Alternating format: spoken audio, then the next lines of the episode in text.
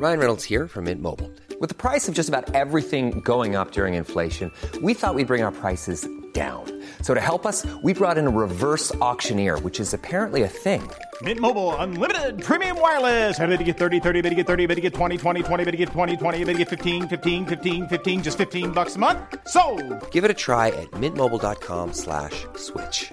$45 upfront for three months plus taxes and fees. Promo for new customers for limited time. Unlimited more than 40 gigabytes per month. Slows. Full terms at mintmobile.com.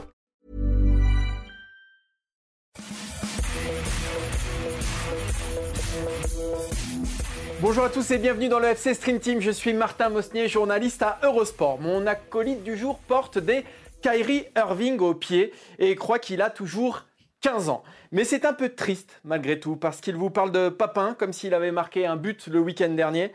Parce que sa capacité capillaire est proche de celle de Sébastien Vettel ou d'Alain Juppé, c'est selon. Et qu'elle rappelle que la jeunesse éternelle est un doux rêve. Ouais, mais moi j'avais un traitement. Euh, je pense aux implants, nous a-t-il encore avoué ce midi en ingurgitant son Pokéball. C'est un peu triste, oui, euh, parce que les Irving ne masquent plus la terrible réalité. Et finalement, il cultive un paradoxe. Il s'habille comme votre neveu adolescent, mais a les idées et la coiffure de votre grand-père. C'est ce qui fait sa différence, c'est ce qui fait son charme. Comment ça va, Maxime Dupuis? Alors, alors il y a plein de choses, il y a plein de choses à dire après ça. Déjà, c'est Irving, c'est pas Harding. Euh, D'accord, ok. D'accord, Harding, c'est soit une patineuse, soit un ancien président américain. Bon, Euh, déjà, on met les choses au point. Alors, oui. je sais que c'est parce que je suis plus vieux que je sais ça. Mhm. Ensuite, bon, Ouais. faut quand même, faut quand même Vas-y. dire, faut quand même dire aux gens la vérité. Ouais. C'est qu'il y a un quart d'heure, Martin dit, oh, je sais pas ce que je vais faire comme intro, etc. Et j'ai été sympa.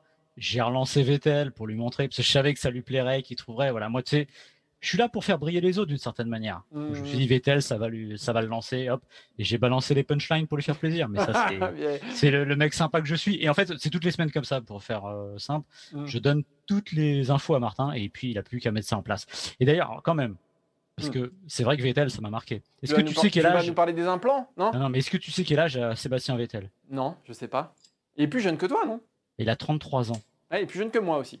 Et ça dit quoi? Bah, Qu'on est peu de choses quand même. Mm. Qu'on ait peu de choses. Enfin, que nos cheveux sont peu de choses Oui. finalement. Ah Oui, parce que non, mais Sur- faut peut-être pas. Surtout les tiens. Mais... Faut, faut peut-être parler aux gens de, de cette incroyable apparition de Sébastien Vettel dans une Formule 1 avec la boule à zéro. Ouais. Et Ouais. moi, je me remets toujours pas. J'ai l'impression que c'était euh, son oncle qui était dans cette Formule 1. Voilà, t'as tout dit, Maxime. T'as tout dit. Mais moi, des, des fois, j'ai l'impression de faire un peu l'émission avec mon oncle, mon grand Et, ben, oncle. et- et un petit peu spoiler, surtout aujourd'hui. Surtout aujourd'hui, parce que, alors, très bonne transition, parce qu'aujourd'hui, c'est l'émission Maxime Dupuis. C'est-à-dire qu'on a pris tout ce qui l'énerve depuis la nuit des temps et on a tout foutu sur le, voilà, on a tout foutu sur la place publique là. Donc là, ça va être euh, Maxime Râleur Dupuis. Vous en allez avoir pour Mais- votre argent et en plus, ça tombe bien, c'est gratuit. Ce serait pas loin d'être mon jubilé. Ça me donne cette impression là où que je vais mourir. Exactement.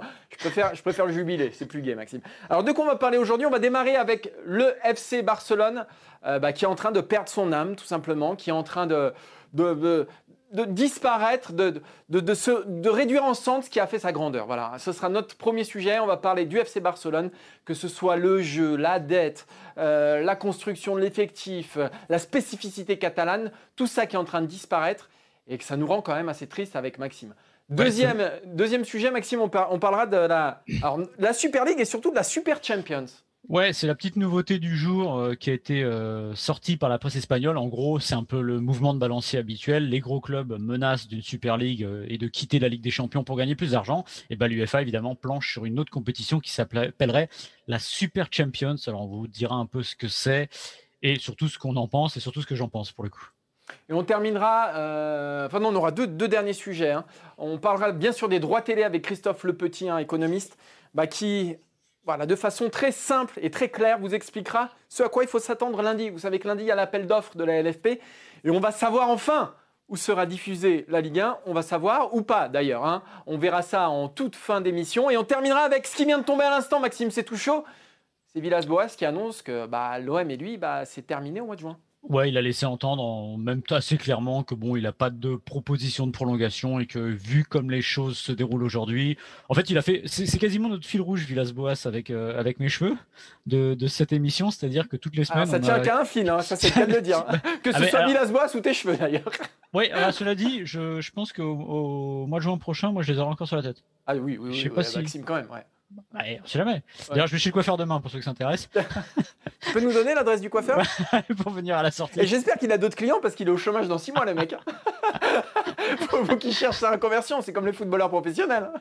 ah bah, bon, pour revenir à Villas-Boas, en gros, il a expliqué en conférence de presse assez calmement, assez prosaïquement, qu'au mois de juin, ce serait terminé. Donc. Euh, on va vous donner notre avis là-dessus, évidemment aussi. Et c'était comme une issue qui paraissait inéluctable. Et surtout, qu'est-ce que ça dit de la fin de saison de l'OM On en parlera tout à l'heure. c'est surtout ça, moi, qui m'inquiète.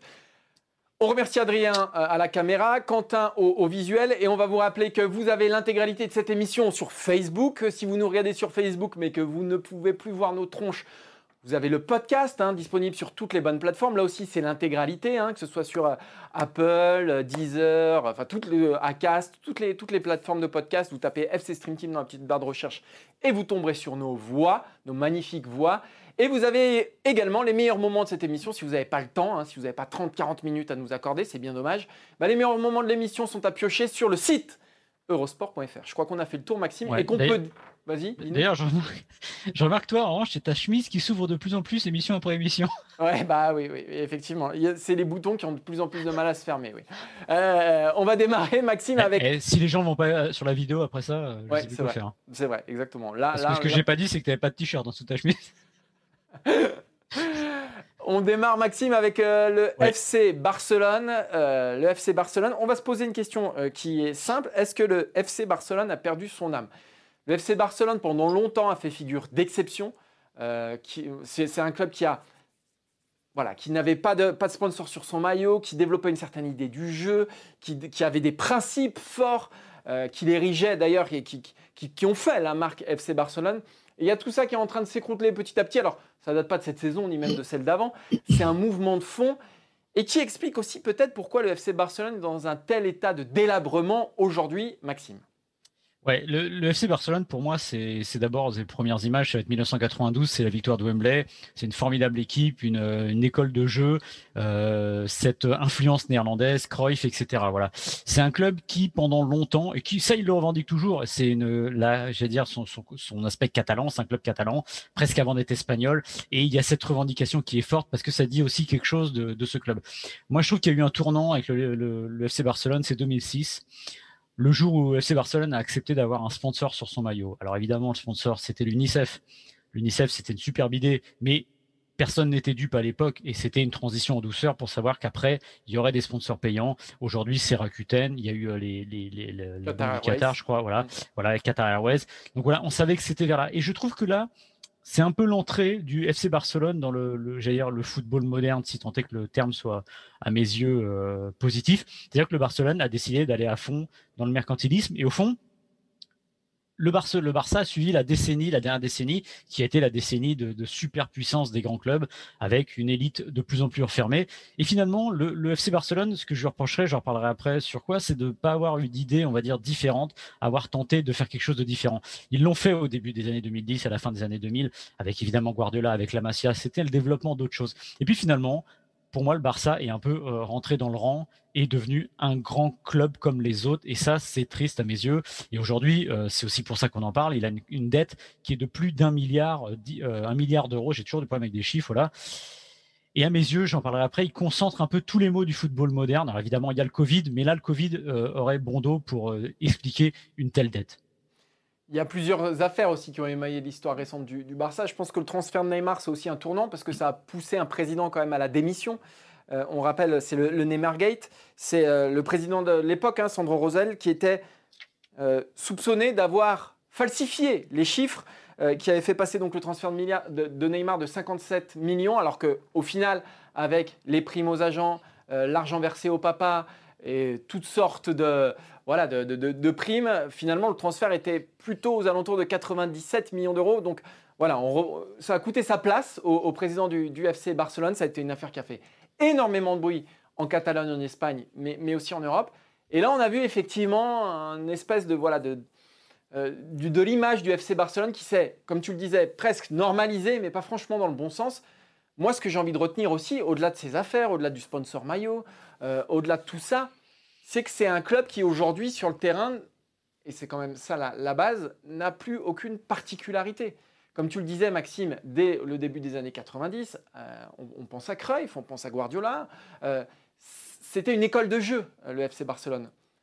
Parce que ça s'est reposé aussi beaucoup sur la Masia au début des, années 2010. Aujourd'hui, aujourd'hui qu'est-ce qu'on observe? Aujourd'hui, le Barça n'a de Barça que le nom, finalement. Ce n'est plus que ça. Alors, c'est une marque qui est très puissante encore. Pourquoi? euh, Il y a Messi, il y, a, les vestiges du passé, et c'est ce qui fait que le FC Barcelone est aujourd'hui le club bah, qui reçoit le plus d'argent aussi, euh, qui vend le plus de maillots, c'est le club qui, en termes marketing en tout cas, euh, fonctionne le mieux.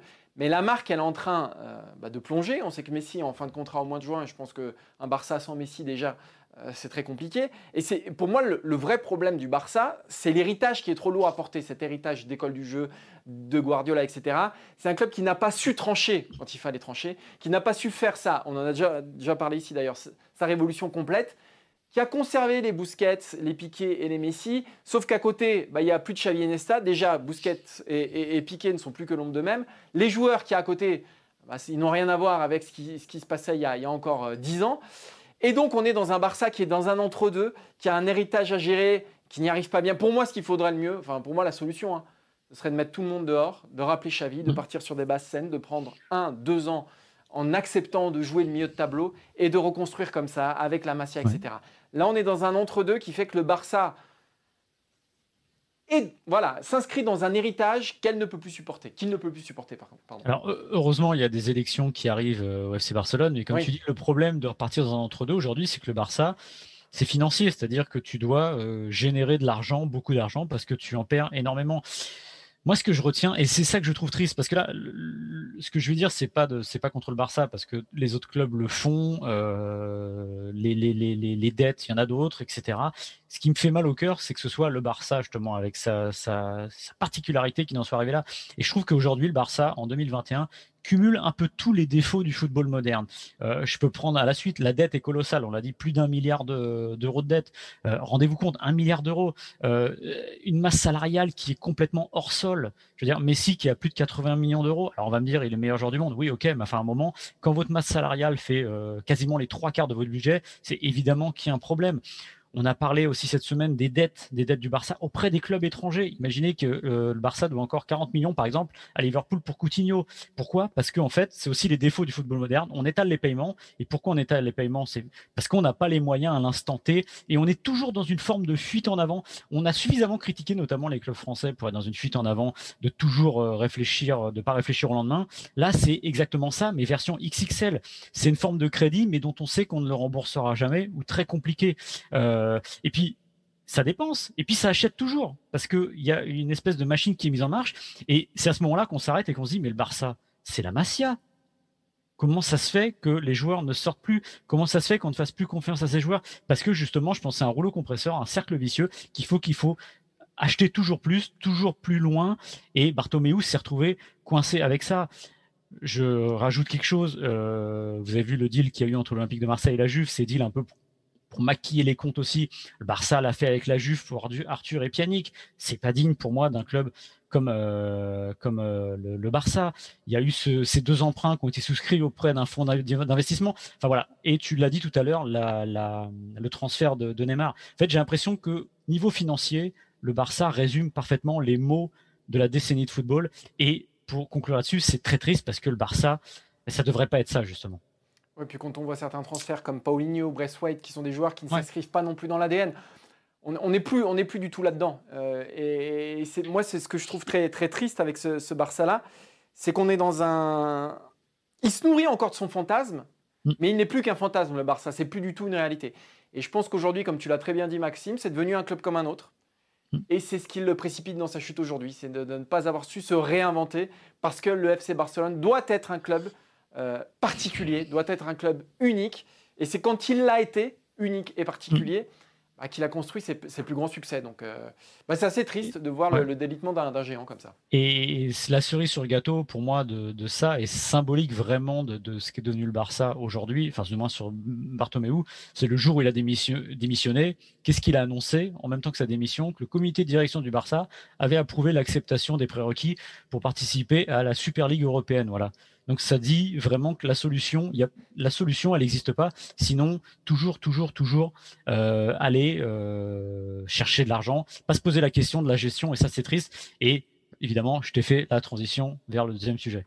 Maxime, t'es magnifique. Euh, puisque ce matin, il y a une petite news qui est sortie qui nous dit que l'UFA va contre-attaquer justement. Vous savez qu'il y a le projet de Super League hein, regroupant les grands clubs européens, les, riches clubs européens, devrais-je dire même, qui, se qui, se retrouvent euh, autour d'une ligue plus ou moins fermée. Et l'UFA a, contre-attaqué pour enterrer ce projet de, première, de Super League, pardon, propose euh, son projet à elle, à savoir la Super Champions. Alors qu'est-ce que c'est la Super Champions? Alors les contours sont encore assez flous. L'UFA discute avec quelques clubs, dont le Paris Saint-Germain, dont Fenerbahçe, dont la Juve et, le Real c'est une, compétition déjà qui euh, met en avant la garantie des championnats nationaux. C'est-à-dire qu'on ne peut pas arrêter les championnats nationaux. Ça, c'est une première chose. Et l'UFA, c'est quoi? C'est aussi la confédération de tous les championnats européens. Donc en même temps, euh, c'est plutôt euh, logique. Mais des championnats nationaux qui sont resserrés autour d'une élite de 16 ou 18 clubs maximum. Donc l'UFA donne ses règles. Et c'est aussi pour contenter les grands clubs qui, vous le savez, euh, veulent moins de matchs en championnat et plus de matchs de Coupe d'Europe pour avoir plus de droits télé pour pouvoir euh, s'engraisser euh, entre eux. La mise en place, elle est située entre 2024 et 2033. Si tout se passe bien, ça pourrait même arriver avant cette Super Champions, qui met aussi en avant la suppression de quelques tours de coupe. Alors je ne sais plus combien de, tours de coupe, je crois que c'est 3 ou 4. 4 ou 5 j'ai vu. 4 ou 5, donc c'est.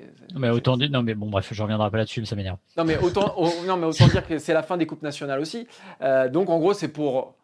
On, va remplacer quelques journées de championnat et la Coupe nationale par plus de matchs de Coupe d'Europe. Euh, il se dit que le Real Madrid serait déjà d'accord. Il se dit même que la Juve est plutôt intéressée par le projet. La Juve qui, elle, la Juve qui elle-même, hein, on le rappelle, est un élément moteur de, la Super League. Ce qui est certain, c'est qu'on ne pourra pas avoir les, deux compétitions, la Super League et la, et la, et la Super Champions. Donc qu'est-ce que ça dit? Ça dit une nouvelle fois, Maxime, que la Super League est un espèce de d'épouvantail agité aux yeux de l'UEFA pour lui dire attention, attention, hein, si vous ne faites pas ce qu'on ce que, ce qu'on veut nous, eh ben on vous met la Super League. Et là, les grands clubs européens sont sur le point d'arriver à ce qu'ils veulent alors tu pourrais avoir les deux, c'est comme en basket avec un schisme européen où tu as l'Euroleague et la Ligue des Champions d'un côté et de l'autre, et c'est une catastrophe absolue. Euh, déjà, il y a un truc, il faut tout de suite regarder les mots. Super League, Super Champions. Il euh, faut toujours faire attention quand il y a un qualificatif devant un mot. Quand je parle de Martin, je parle pas de Super Martin. Je parle de Martin, ça suffit, voilà. Ah, ça suffit. Euh, quand on parle de, des républiques démocratiques d'Allemagne, de république démocratique de Corée, c'est jamais bon pour la démocratie. Vous voyez ce que je veux dire? Donc, elle a rien de super, sinon qu'elle va faire beaucoup, beaucoup, beaucoup de fric. Ce qui se passe aujourd'hui, tout simplement, c'est, tu l'as dit, c'est le mouvement de balancier permanent qu'il y a entre euh, le CA, l'Association européenne des clubs, et l'UEFA. C'est-à-dire que tous les 3-4 ans, on va dire, ou même un peu moins, ils remettent une idée sur le tapis pour dire, en gros, euh, attention, on va partir. Hein. Si vous ne faites pas ce qu'on veut, en gros, qu'est-ce qu'ils veulent? Jouer entre eux, gagner plus d'argent. Et la Juventus Turin, euh, comme tu l'as dit, qui est un pied dans les deux euh, compétitions, c'est l'illustration ultime. Je pense que Agnelli se fout un peu de la compétition qu'il va jouer. Il veut juste gagner plus d'argent. Voilà, peu importe. la Super League serait supposée rapporter 4 milliards par an alors, je sais pas où ils trouvent les 4 milliards, mais en tout cas, c'est ce qu'ils disent. Donc, évidemment, ça va demander quoi à l'UFA Un énorme travail pour trouver euh, de, euh, de, des garanties euh, telles, parce que évidemment, 4 milliards, on trouve pas ça sous le, sous le sabot d'un cheval. Ce qui est triste là-dedans, euh, il y a deux choses. Tu l'as dit, euh, l'UFA veut sauver ses championnats, parce que c'est aussi les compétitions de l'UFA, ça garantit une forme d'équité. C'est ce qui fait vivre, l'UFA aussi. Et déjà, ils disent de réduire à 18. Alors moi, je l'ai déjà dit, réduire à 18, ça me choque pas parce que je pense que pour l'élite, il n'y a pas forcément besoin d'être à 20. Bon, peu importe. En revanche, 4 à 5 tours de moins en coupe. Là, c'est vraiment se foutre de la gueule du monde. C'est-à-dire que vous faites quoi? Vous faites une super coupe d'Espagne. Vous qualifiez 6 clubs, c'est quoi? Et tout, qui va disparaître de ces coupes-là? Bah, Évidemment, c'est toujours les mêmes, c'est les petits. Donc en fait, ce, qu'on, euh, ce vers quoi on va, malheureusement, euh, sans pouvoir vraiment freiner, c'est une élitisation encore plus accrue. La Ligue des Champions aujourd'hui, c'est 32 clubs. Il y en a 16 qui viennent de 4 pays.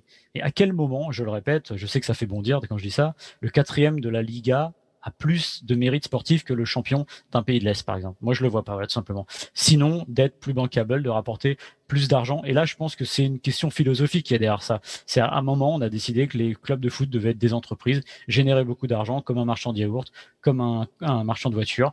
Voilà. Donc, on a, on a que ce qu'on mérite finalement, et on aura, je sais pas laquelle on aura, je sais pas ce que tu en penses, Martin, Super League, Super Champions, mais une chose est sûre, ça se refermera toujours un peu plus. Ah, mais ça, c'est sûr, mais c'est comme euh, ce, cet éventail, cet épouvantail, pardon, cet éventail, ça n'a rien à voir, cet épouvantail de, la Super League, moi j'ai l'impression que j'en entends parler depuis 20 ans quasiment, mm. depuis le début des années 2000. Mm. Et il y a eu des réformes de la Ligue des Champions depuis, ça s'est resserré, on a, on a encore ouvert à, l'Italie, à l'Allemagne, à la France aussi, hein. on mm. n'avait pas trois clubs, hein, euh, euh, au, balbutiement, enfin en Coupe des clubs champions surtout pas, mais même au début de la Ligue des Champions. Donc voilà, cette Super League pour moi, c'est une chimère, elle n'arrivera jamais, c'est un moyen de pression.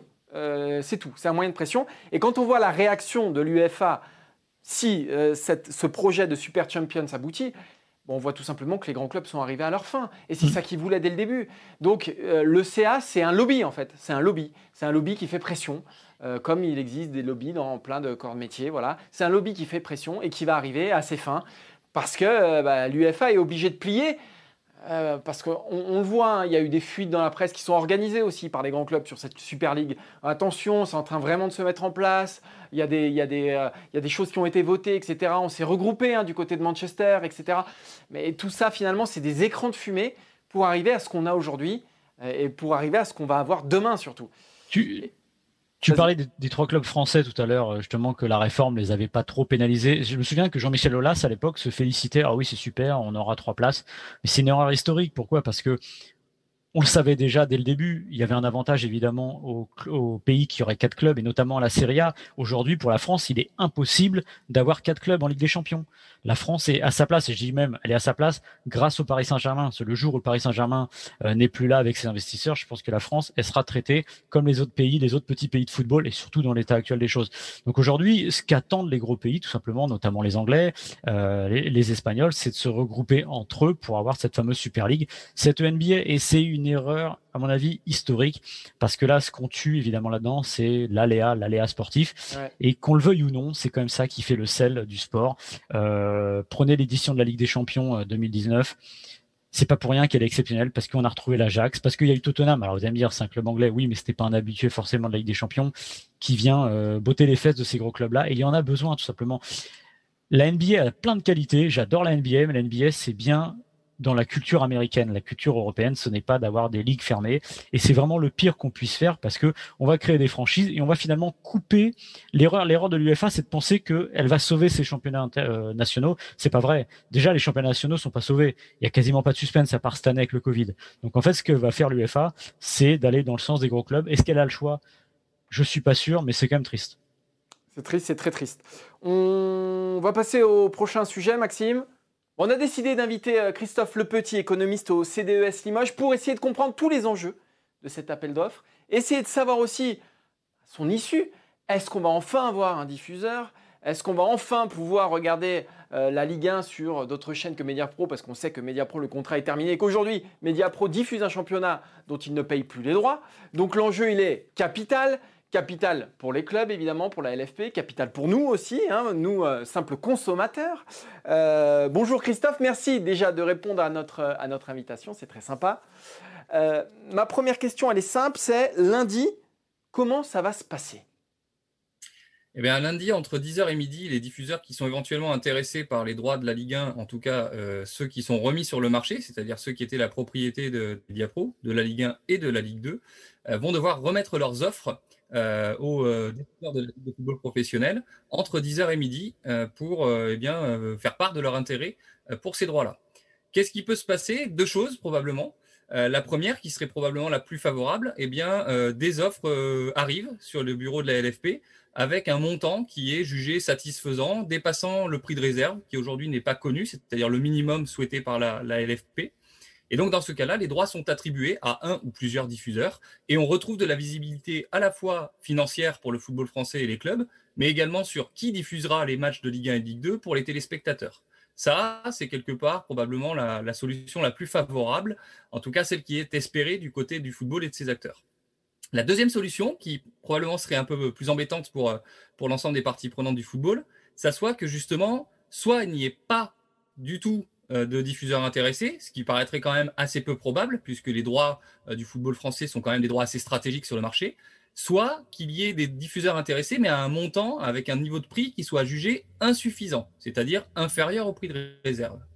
Alors là, on pourrait passer dans une configuration où les décideurs de la Ligue de football professionnelle eh bien, concluraient un, un appel d'offres infructueux et s'engageraient dans des négociations qu'on appelle de gré à gré, c'est-à-dire en direct, avec chacun des diffuseurs ou avec l'un des diffuseurs pour eh bien, aboutir à un accord qui satisfasse l'ensemble des parties. Dans ce cas-là, on n'aurait pas de visibilité financière pour le football français. Il faudrait attendre encore plusieurs jours, voire plusieurs semaines avant que cet accord soit euh, scellé. Et puis surtout, pour les, téléspectateurs, on ne saurait pas encore où regarder les matchs, probablement sur Téléfoot encore, en attendant d'avoir un accord. Alors, vous êtes économiste, on l'a dit. Euh, est-ce qu'on a une idée du prix de réserve ou à partir de combien, disons, la, Ligue serait satisfaite euh, de, cet appel d'offres? Est-ce qu'il y a une barre quelque part euh, pour, j'ai envie, envie, de dire quasiment la, survie du football français pour, pour sauver les meubles? Alors, s'il y a un prix de réserve, il n'est pas officiellement connu. Bien sûr. Euh, euh, je ne sais pas éventuellement euh, ce qui peut circuler dans la presse ici ou là. Donc moi, je ne m'engage pas sur ces montants-là. En tout cas, ce qui est certain, c'est que ce que, ce que le football français espère, c'est le montant le plus proche possible de ce que payait Mediapro. En gros, le montant le plus proche possible de 810 millions d'euros. Il est probable que, vu le, contexte de crise, l'urgence dans, laquelle se déroule cet appel d'offres et la concurrence relativement modérée sur le marché des droits, on n'atteigne pas du tout ce montant-là.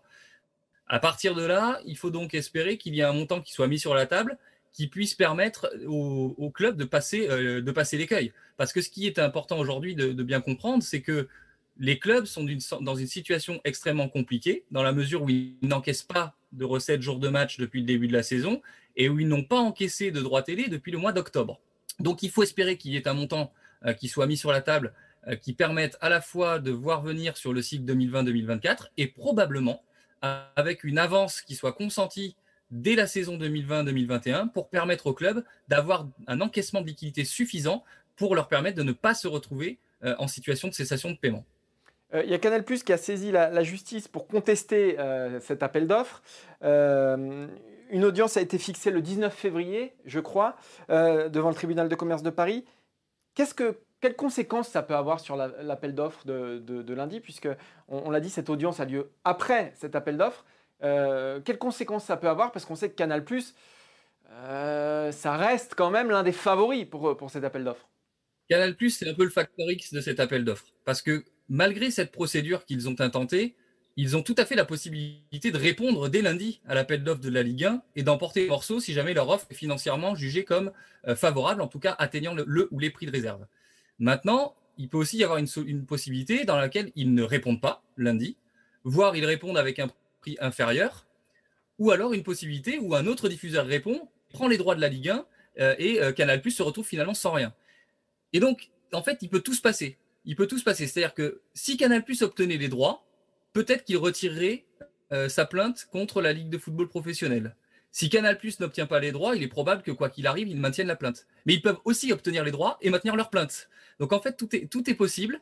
Euh, et c'est vrai que cette plainte, en tout cas, vient un peu brouiller les cartes parce que justement, euh, déjà que le contexte de concurrence entre les diffuseurs est assez faible, certains qui pourraient être tentés de venir pourraient être échaudés, pourraient craindre finalement l'issue de ce contentieux, dans la mesure où ils pourraient se voir attributaires des droits lundi, mais par une décision de justice qui interviendrait plus tard, sans voir déposséder, en tout cas, voir la LFP contrainte de relancer un appel d'offres ce qui créerait de l'incertitude. Et donc c'est vrai qu'on pourrait avoir du, mal à imaginer qu'un diffuseur s'engage dans un tel contexte d'incertitude. Donc c'est vrai que tout cela, procédure-là de Canal+, sans parler de des actes qu'ils vont avoir, n'aide pas euh, justement à pouvoir décrypter de façon très précise et très fine ce qui peut se passer lundi.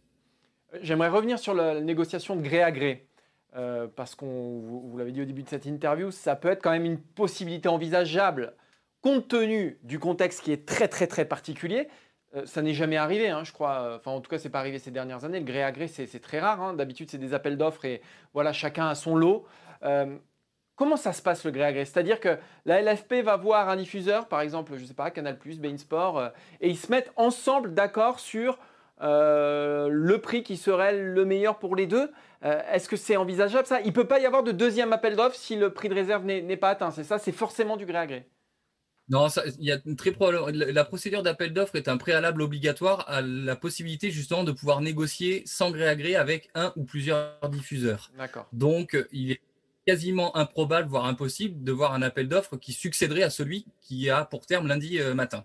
Donc, qu'est-ce qui peut se passer Effectivement, euh, euh, c'est de voir l'appel d'offres jugé infructueux et donc la LFP qui pourrait négocier avec plusieurs diffuseurs ou alors engager des négociations exclusives avec l'un ou plusieurs d'entre eux pour justement arriver à un montant qui satisfasse l'ensemble des parties prenantes.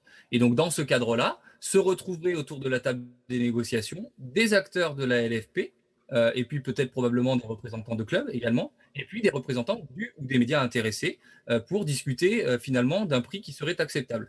Quelque part, c'est peut-être ce qui s'est passé il y a quelques semaine, puisqu'on a eu, a eu vent d'une proposition orale qui aurait été formulée par Canal aux alentours de 590 millions d'euros par saison. Et c'est exactement ça. C'est-à-dire que cette proposition, si tant est qu'elle ait bien existé, est une proposition qui a été faite dans le cadre de discussions, alors là pour le coup visiblement informelles, mais qui s'apparentent à ce que sont des négociations de gré à gré. Euh, ce sont des choses qui n'ont pas été très fréquemment vues sur le marché français, en tout cas pas depuis le début des années 2000. En revanche, ce sont des choses qui arrivent assez fréquemment ailleurs, et en particulier, je pense à l'UEFA qui organise souvent plusieurs tours d'enchères mmh. euh, pour eh bien, aboutir à une maximisation de ses droits télé. Et est-ce qu'il faut avoir forcément participé à l'appel d'offres pour euh, pouvoir participer à ces négociations de gré à gré, ou est-ce qu'un autre euh, diffuseur peut arriver comme ça dans le, dans le gré à gré? Ah, Je pense que ça serait assez peu probable de voir un diffuseur qui n'aurait pas répondu à l'appel d'offres rentrer dans la danse dans la négociation de gré à gré. Et donc, probablement qu'on retrouverait dans ces négociations, euh, qu'elles soient exclusives ou non, euh, les acteurs qui se, qui se seraient montrés pardon, intéressés euh, par l'appel d'offres. Et donc, très probablement que ça se jouerait entre des acteurs traditionnels qui peuvent être Canal+, Beansport, voire Eurosport, qui pourraient se positionner également. et pourquoi des acteurs également gratuits, hein, qui pourraient se positionner en particulier sur quelques lots événementiels avec le multiplex ou ce genre de choses.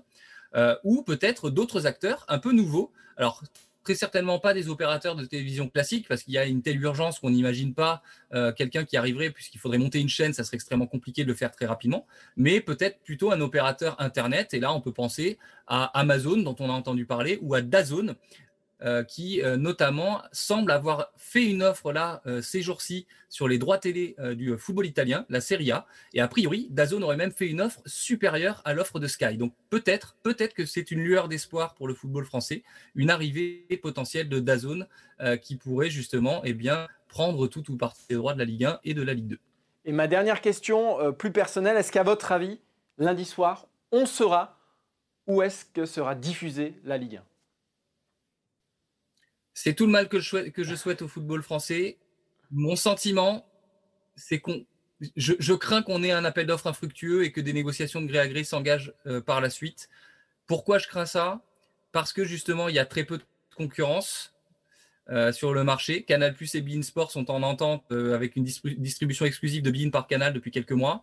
RMC ne se positionne plus sur les contenus sportifs premium. Donc j'imagine assez mal, qui plus est avec l'urgence dans laquelle dans laquelle se déroule cet appel d'offres, qu'on ait un appel d'offres qui puisse être fructueux. Maintenant, je le dis ici, j'espère me tromper et j'espère pour euh, le football français, les clubs et surtout également pour l'écosystème des clubs, parce qu'on en parle peu, mais tous ces prestataires, ces commerces autour des clubs qui souffrent, eh bien qu'on aura la visibilité retrouvée la plus, le plus rapidement possible et si possible dès lundi soir. Merci beaucoup, Monsieur Le Petit. Et bah, on vous rappellera peut-être hein, la semaine prochaine, ou lundi ou mardi, pour nous expliquer gré à gré, ou voilà, on espère, euh, ou peut-être pourquoi pas décrypter la, stratégie d'un nouvel acteur euh, sur le, sur, le, sur le marché français. Merci beaucoup. Merci. Merci, au revoir. Allez Maxime, on va terminer cette émission avec André Villas-Boas qui a annoncé son départ de l'OM à la fin de saison, ou quasiment, hein, puisqu'il a dit euh, exactement que ah, ça serait très surprenant si on lui proposait une prolongation, et que oui, ça sentait la fin. Au mois de juin, ça sentait la fin. Est-ce que c'est une euh, bonne nouvelle en vue de la fin de saison de l'Olympique de Marseille? Moi, je suis toujours échaudé quand il y a un entraîneur qui donne la date de son départ, alors même que le championnat la coupe ou euh, toutes les compétitions n'ont pas donné leur verdict parce qu'on sait qu'il peut y avoir un décrochage de l'effectif vis-à-vis de, l'entraîneur. On sait qu'il peut y avoir une prise de distance entre, entre l'entraîneur et, ses joueurs. Maxime, je ne sais pas ce que tu en penses. Villas-Boas, une nouvelle fois, a été très franc. Euh, une nouvelle fois, il a dit ce qu'il pensait. Mais je ne suis pas sûr, une nouvelle fois, que ce soit la meilleure stratégie en vue de la fin de saison de l'OM. Alors oui, euh, Villas-Boas dit ce qu'il pense toutes les semaines depuis quelques semaines déjà, hein. et ça fait pas forcément du bien à l'OM. Même si au début je trouvais que c'était plutôt rafraîchissant, là c'est sûr que ça devient plus compliqué. Comme tu l'as dit, euh, quel sera l'effet de cette décision-là? Vous êtes joueur, euh, vous savez que l'entraîneur ne sera plus là l'année prochaine. Euh, bon, bah peut-être que vous dites on va finir euh, tranquillement la saison, c'est peut-être pas la peine, même inconsciemment. Je non, mais même au niveau du projet collectif, tu vois. Ah oui, oui. Ah bah oui. Le foot, c'est vraiment. On, parfois on se rend pas compte, mais on, marche vraiment à ça. Hein. L'année dernière, pourquoi ça a marché l'OM ah parce qu'ils étaient tous derrière Villas-Boas, parce qu'il y avait un projet commun, il n'y avait pas de dissension dans le groupe, et on était tous autour de, cet objectif-là. Il suffit qu'il y ait des petites failles, et ça c'est une faille pour moi qui est énorme, bah, qu'il fasse vriller le projet, qu'il le fasse dévier de ses rails. Déjà que là, si on suit les rails, bah, ça va plutôt en bas qu'en haut. Ouais, ça pose la question aussi finalement de l'autorité d'un technicien sur un groupe. C'est-à-dire bah qu'à partir du moment où on sait qu'il part, je ne vais pas comparer ça à 2010, mais souvenez-vous que le naufrage des Bleus, la Coupe du Monde 2010, il est lié évidemment à des choses très très très profondes, mais il est aussi lié à quoi? C'est que dès le mois de janvier, on sait que Domenech ne serait plus là, que que Escalette l'a plus ou moins dit, on sait que Laurent Blanc va arriver. Alors vous savez. Et l'Euro 2004, euh, c'est pareil, Maxime? Oui, quand vous savez que l'entraîneur qui est là s'en va, eh ben, ça veut pas dire que les titulaires vont en faire moins, vont moins jouer, vont être moins dans l'esprit, mais ça peut se dire, bah, relativiser certaines choses. Je pense qu'un Dimitri Payet, je sais pas ce qu'il a à gagner ou à perdre maintenant, c'est surtout ça. Avec Villas-Boas, s'il sait que Villas-Boas est encore là pendant deux ans derrière, bon, peut-être penser à se remettre dans le droit chemin pour essayer de repartir. Là, en l'occurrence, ça va être compliqué. Après, au fond, il n'y a pas de vérité, c'est-à-dire que bah, peut-être que l'OM euh, va se relancer, peut-être que l'OM va repartir, mais c'est vrai que c'est quand même pas très positif euh, pour un club d'arriver dans cette situation-là, au mois de février en plus. Au mois de février, mais Villas-Boas, c'est assez déroutant hein, dans sa communication depuis quelques semaines. On peut penser que c'est un libre penseur, on peut penser plein de choses, on peut penser que voilà, moi, je pense qu'il met l'institution quand même en danger en révélant des choses qu'il ne devrait pas révéler. Alors ça, déjà, les dissensions euh, Payet-Tovin, moi, je trouve que ça commence à faire beaucoup. Je suis pas, je vois, par, exemple, je vois pas le bénéfice de dire devant les micros qu'il a deux joueurs qui peuvent pas s'encadrer. Je vois pas le bénéfice à dire devant les micros que de toute façon, euh, il fait six mois et après Taillot. Je vois pas le bénéfice en fait. Euh, on, peut, on peut se féliciter qu'il soit, qu'il soit, ouais, qu'il dise ce qu'il pense. Et ici, on souvent on condamne les, communications un peu corsetées des acteurs du, monde du football. Mais enfin bon, là, c'est se tirer une ou deux balles dans le pied. Ce qu'on dans le film de Jim Carrey, euh, menteur, menteur. Il peut pas, il peut pas dire le contraire de la, vérité. C'est un peu ça, voilà. Ça fait bizarre. Et mais la question qui se pose, j'ai pas la réponse, mais est-ce que finalement, il cherche pas à abréger son parcours à la tête de l'Olympique de Marseille finalement? C'est-à-dire que pousser à bout toutes les semaines, sortir un truc, peut-être qu'il se dit bon bah finalement avec deux trois défaites de plus, ils vont craquer, ils vont finir par, par, virer. Voilà, on, rappelle qu'il a avoué aussi qu'il avait donné sa démission après la défaite contre Nîmes. Hein. Et lors de la présentation de Milik, je crois, qu'il a dit en gros, euh, je suis là, sauf si euh, Longoria veut plus de moi. Voilà. Et euh, l'autre était là, de l'autre côté de la table, donc c'est quand même particulier. Donc oui, ça dit, enfin, on était peu à imaginer qu'il continuerait. Voilà, parce que même déjà avant cette saison, il, avait laissé entendre, il avait laissé entendre que, comme tu dis, c'est un esprit libre, qu'il a envie de voyager, qu'il a envie de voir d'autres choses, qu'il reste pas longtemps. Voilà. Maintenant, c'est vrai qu'on peut peut-être se demander s'il a pas envie d'abréger, euh, j'allais dire, ses souffrances à l'OM, parce que là, c'est vrai que ça devient, c'est à chaque, euh, chaque conférence de presse, il y a quelque chose. Et tu, on le redit, hein, c'est rafraîchissant. Moi, je trouvais ça plutôt pas mal au début d'avoir quelqu'un qui allait directement, qui disait les choses. Et là, c'est vrai, comme tu dis, ça touche un peu à l'institution, il révèle des choses, donc ça va devenir un peu compliqué, je pense, d'ici la fin de la saison. Rudy Garcia, qui est dans la même situation à Lyon, hein, est en fin de contrat et on se dit que normalement, ça ne devrait pas continuer comme ça. Voilà, lui, il ne révèle rien et quand on lui pose la question, il botte en touche et, voilà, il ne va, pas, va pas dire le fond de sa pensée parce que ça ne servirait pas l'OL. Mais là, voilà, mais justement, ce qui est intéressant, c'est pourquoi il dit rien, d'après toi? Bah, Parce qu'il veut maintenir son groupe sous pression, je pense aussi. Et je pense parce qu'il veut continuer. Sans doute aussi. Je pense que bah, je serais étonné que Garcia, vu les résultats, ait quitté l'OL. Alors que Villas-Boas, maintenant, s'en fiche à peu près. On va terminer là-dessus. Maxime, sache que moi, je ne m'en fiche jamais de ces émissions. Sache-le. On se retrouve la semaine prochaine pour un nouveau numéro du FC Stream Team, toujours avec Maxime et Quadrien Manette et Quentin au visuel. Bah, d'ici là, portez-vous bien. On espère qu'il y aura un nouveau diffuseur euh, lundi soir pour euh, la Ligue 1. Donc rendez-vous lundi aussi. Sur Si on arrête site. l'émission. Ah, s'il y a plus de...